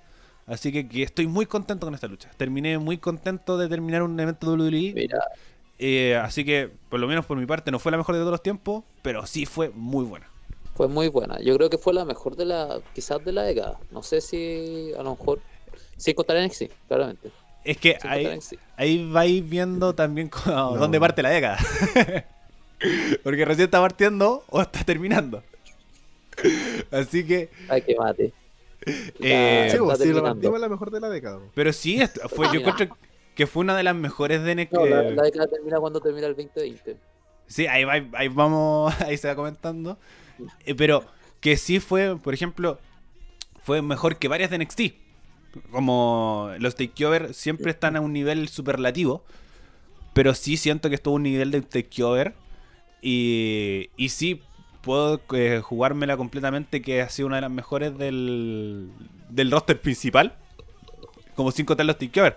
Pero que sí estuvo mejor que muchas de luchas de takeover, sí. Así que no yo estoy eh, Sí, mira, ahora-. Eh, volviendo un poco más a Randy Orton y respondiendo una pregunta que preguntaron, que ustedes se cuestionaron hace rato, ¿quién puede ser el próximo real de Drew McIntyre? Eso Acá tenía el- aquí tenía uno, uno potente, Sí, uno buenísimo, uno que le puede quitar el campeonato.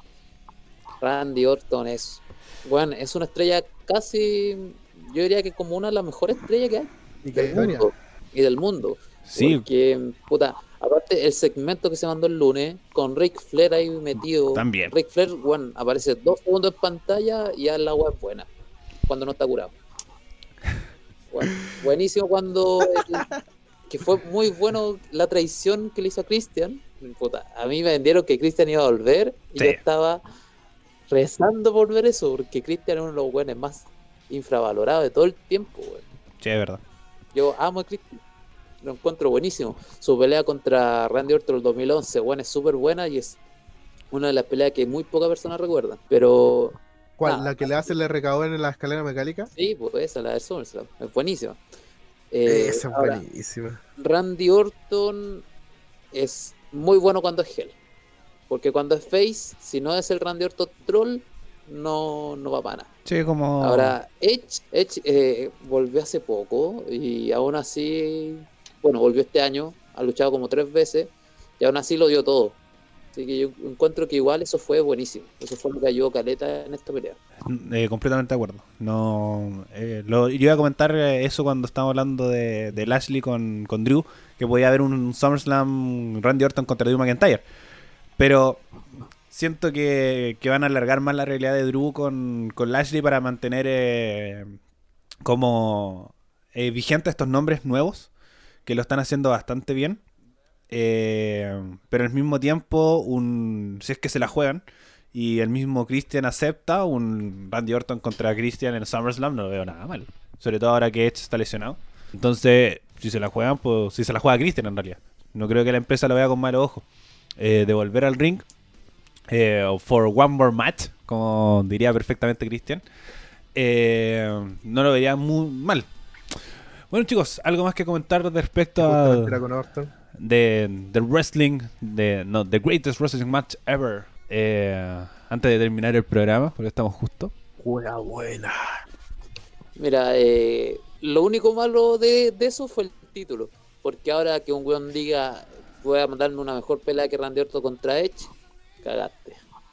Es que es, es eso, como... ¿Qué es lo que decía antes? Yo encuentro que publicitariamente le dio una atmósfera distinta. Si es que no lo hubieran vendido como el mejor combate de la historia, o le hubieran dado otro nombre en realidad. Yo encuentro que hubiera sido como... eh, no el, eh, como el fin de una era, pero no, no usar el fin de una era, pero usar un título parecido. Decir como... la- Claro. eh, el último combate, alguna wea así. Es que Pero darle un título. Oh, claro, No, o el enfrentamiento del ciclo. No, tampoco el enfrentamiento del ciclo. Es que era, era como algo parecido, pero darle otro título. podría haber sido el nuevo inicio. Es que tampoco es inicio. Es que Porque- el tema es que como Vamos. lucha en sí, Eh, eh, en sí es como algo que está terminando. es que, es que puede, es que puede ser como lo mejor Sí, de es ambos, como, no es como un raro porque la lucha en sí, es que el tema es cómo te vendo una lucha mano a mano. Si antes te, te estaba vendiendo una lucha de último hombre en pie, ¿cachai? ¿Cómo logro hacer ese enganche? Es que para Y mí si lo lograron. atmósfera. De hecho, si tú te ponías a pensar a, a la atmósfera, eres un fan casual, tú te compras que es la mejor lucha de todos los tiempos, Por supuesto. ¿cachai? Si yo encuentro que, como más para los Entonces, fans. para el fan casual lo va a ver y va a quedar así como wow. Sí, sí, obviamente si nos ponemos quisquillosos, eh, el, el título hubiera sido distinto. A eso voy. Como. Como obviamente no va a ser la mejor lucha de todos los tiempos, pero sí creo que le dio un, un factor distinto que lo vendían de esa forma. Y creo que lo vendieron súper bien y si no lo hubieran vendido de esa forma, no siento que hubiera sido lo mismo. Así que yo quedo bastante conforme con todo. eh, con qué bueno que le agregaron el, título de la lucha, eh, la atmósfera de que se generó entre la gente, como el mismo, los mismos luchadores del Performance Center se notaban un poco emocionados, no tanto como lo vendían en el, el tema de los parlantes o el audio, pero se notaban emocionados, así que yo encuentro que esto estuvo muy bien. Eh, bueno chicos, notas para Backlash. Voy contigo primero, o sea, Siempre soy el primero. eso. Eh, no sé. De la escala de, de 1 a 10, como siempre lo tenemos, Backlash pudo haber sido un evento muy nefasto, cosa que no fue. Me sorprendió demasiado. Y la hubieron peleas que yo no esperaba nada y aún así me dejaron abierto. Pero también hay eh, peleas que fueron malísimas, como la de Nia o Nazca. Así que le voy a poner un 7, 6, 5 de 10 puede ser. Puede ser porque eh, me estaba poniendo más duro con las notas últimamente. Más que todo. Tanto- hace tiempo no veo un... El evento estuvo entretenido, pero no sé si fue el mejor evento que haya visto este, este año en cuarentena. Eso. Eh, Nacho. Yo le pongo un 6-5. Eh, lo mismo, el evento en sí eh, sorprendió bastante, pero las luchas de, de la media para abajo fueron muy de abajo, mientras luchas que uno en verdad no esperaba nada salieron súper bien. Hablo por los dos títulos máximos masculinos, creo que fueron bastante entretenidos y es igual eh, equilibra un poco, y obviamente la que sobresale la es con Orton. Creo que el 6-5 está súper bien puesto ahí, y lo que ¿Te acuerdas que otra vez, no me acuerdo en qué pay per view hablamos, que si tienes un muy buen, muy buen main event, tú quedas con un mejor sabor de boca que si ti- tienes un main event retirado para abajo, aunque el evento haya sido muy bueno? Bueno, este es el caso. Te queda tan buen sabor a boca que tú encuentras que el 6-5 poniéndolo es muy poco. Pero yo creo encuentro que la zona global está bien esa nota. Eh, bueno, ahora voy yo. Yo siempre digo que tengo escalas para cada uno de, los- de las empresas. Eh, y yo me la juego con un 7. Yo creo que fue un evento, a mí me gustó mucho. Siento que un evento que no esperaba tanto tuvo más saltos que bajos. La lucha de Edge con Orton eh, fue espectacular. Pensaba que voy a ser mucho peor. Lo mismo de Braun Strowman con, con el Miz, con el Morrison, Lashley con Drew también. Eh, tuvo este golpe eh, como hecho muy bajo de Asuka con Nia Jax. Eh, la de Hardy con Sheamus dentro de todo fue bastante buena y lo mismo que la lucha de pareja en femenina. Y el segmento de los Street Profits con, con los Viking Riders, yo lo disfruté mucho. Así que creo que un 7 es una muy buena nota. Es un muy buen evento del roster principal de WWE y creo que lo recordaremos bastante. Siento que Backlash 2020 puede jugársela como el mejor evento de WWE eh, como su roster principal. Anda por ahí con WrestleMania que siento que igual tuvo más bajos que, este evento de Backlash y que podía funcionar, bueno, vamos a recordar muy bien este Backlash 2020. Bueno chicos, eh, fue distendida la conversación y no creo que alcancemos a hablar de NXT. Así que queda para la próxima semana. Si es que no tenemos invitados. Así que ojo que atentos a nuestras redes sociales. Podemos traer a alguien, no lo sabemos. Así que quédense bien atentos. Aquí lo pueden encontrar en nuestro Instagram, que es Esto es Lucha PD, para que se enteren cada vez que, que tenemos también nuevo capítulo y también cuando tenemos a alguien. Así que chicos, eh, es su momento. Promocionense, despídanse. Voy contigo, sea primero. Eh, gracias a todos los que llegaron hasta acá, lo mismo agua que digo siempre. eh, muchas gracias por seguirnos, por comentarios, por votar en nuestras cosas. Muy, estamos muy agresivos, muy orgullosos de ustedes. Eh, búsquenos en YouTube como Esto es Lucha FM, en Instagram, arroba Esto es Lucha PD. Eh, recuerden seguir también a la, a la página de la radio que nos alberga, arroba radio F5. ¿Sin el punto? Eh, es con el punto. Es, punto. es radio.f5. Eh, Radio punto F- Radio.f5. Siempre estuve bien. weón. Lo he dicho Eso, eh, eh, nada, no nada más, pues la U me está matando, así que eso. Nos vemos en el próximo capítulo. Nacho. Bueno chicos, yo quiero agradecerle a todos. Eh, me quedo bastante conforme con que hayan llegado hasta acá. Me gusta de que estén participando en la página de Instagram. Compartan con sus amigos. Si, si a usted le gusta el mundo de la lucha y tiene un socio que le gusta la lucha, compártenlo, no le cuesta nada. Y si usted quiere ver, les gusta los podcasts, le gusta cosas escuchar, tiene una gran gama con la gente de Radio F5 y también por Confinamiento 19 por mi parte mía. Así que chicos, vayan a darle apoyo. Eh, y nada, suscríbanse, compartan y den mucho amor, sobre todo cuando traemos invitados, que vienen muchas sorpresas en el canal de aquí en adelante. Eh, bueno, reitero la, eso, soy Nachito John. Cuídense. eh, reiteren, eh, reitero los agradecimientos tanto a ustedes como por haber participado en el programa de del día de hoy como ustedes por haber llegado hasta este punto. Recuerden seguirnos también en Spotify, Apple Music y iVoox para escucharnos solamente con audio. Eh, para saber también cada vez que subimos nuevo capítulo. La próxima semana nos estamos escuchando en un nuevo capítulo de Esto es Lucha. Nos escuchamos. Adiós. Chao, weón. Pucha.